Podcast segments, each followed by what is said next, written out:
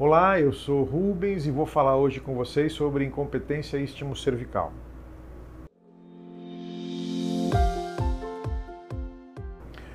Uh, a incompetência istmo cervical é a falha da, de uma região uterina é, chamada região istmo cervical em segurar as gestações.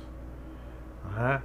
Tratam-se de pacientes que, quando a gestação atinge um certo, uh, uma certa idade gestacional, um certo volume, esse colo interabre e, e a, a, paciente perde a gestação, nasce uh, antes da hora, nasce prematuramente, na maioria das vezes bastante prematuramente, eh, inviabilizando uh, é, esse, esse conceito que acaba de nascer.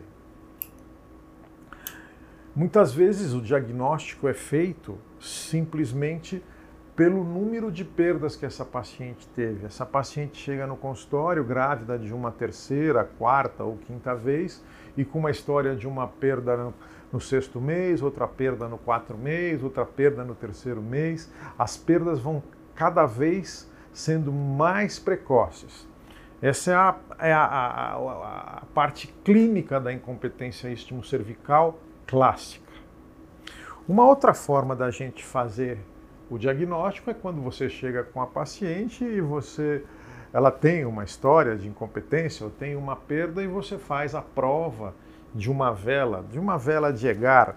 Uma vela 8 é como se passasse um tubo mais ou menos dessa da grossura de uma caneta pelo colo uterino. Né? Essa é a prova da vela 8. E uma outra forma de se fazer o diagnóstico, na verdade, de se fazer a prevenção, é a medida do colo uterino durante o pré-natal.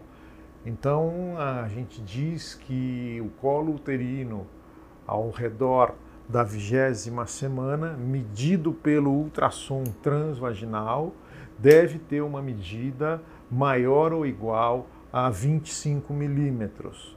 E uma medida uh, abaixo dessa merece uma conduta bastante, uh, vamos dizer assim, uh, cuidadosa, um controle muito grande sobre esse colo do útero e muitas vezes intervenções sobre essa gestação para evitar essa prematuridade. Na verdade, o ultrassom do colo uterino nada mais é do que a prevenção da prematuridade por esse tipo de causa. Perguntaram também para a gente como é que se trata né, a incompetência estimo-cervical. Né?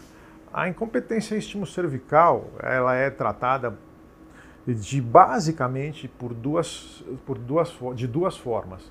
A primeira forma é um procedimento cirúrgico chamado cerclagem, em que você faz, uh, você dá um, faz um nó no colo do útero, faz uma sutura em bolsa, uh, fechando esse colo do útero.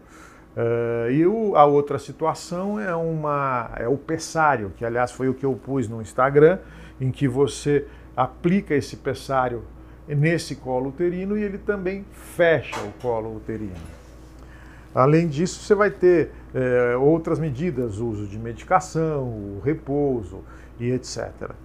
Mas, uma vez diagnosticado a incompetência istmo-cervical e agindo-se corretamente no tratamento dela ou na correção dela, as gestações têm uh, um desfecho muito melhor. Muito obrigado pela atenção. Qualquer dúvida sobre incompetência istmo-cervical ou qualquer outra coisa, é só questionar a gente aí num dos nossos canais. Um grande abraço. Até logo.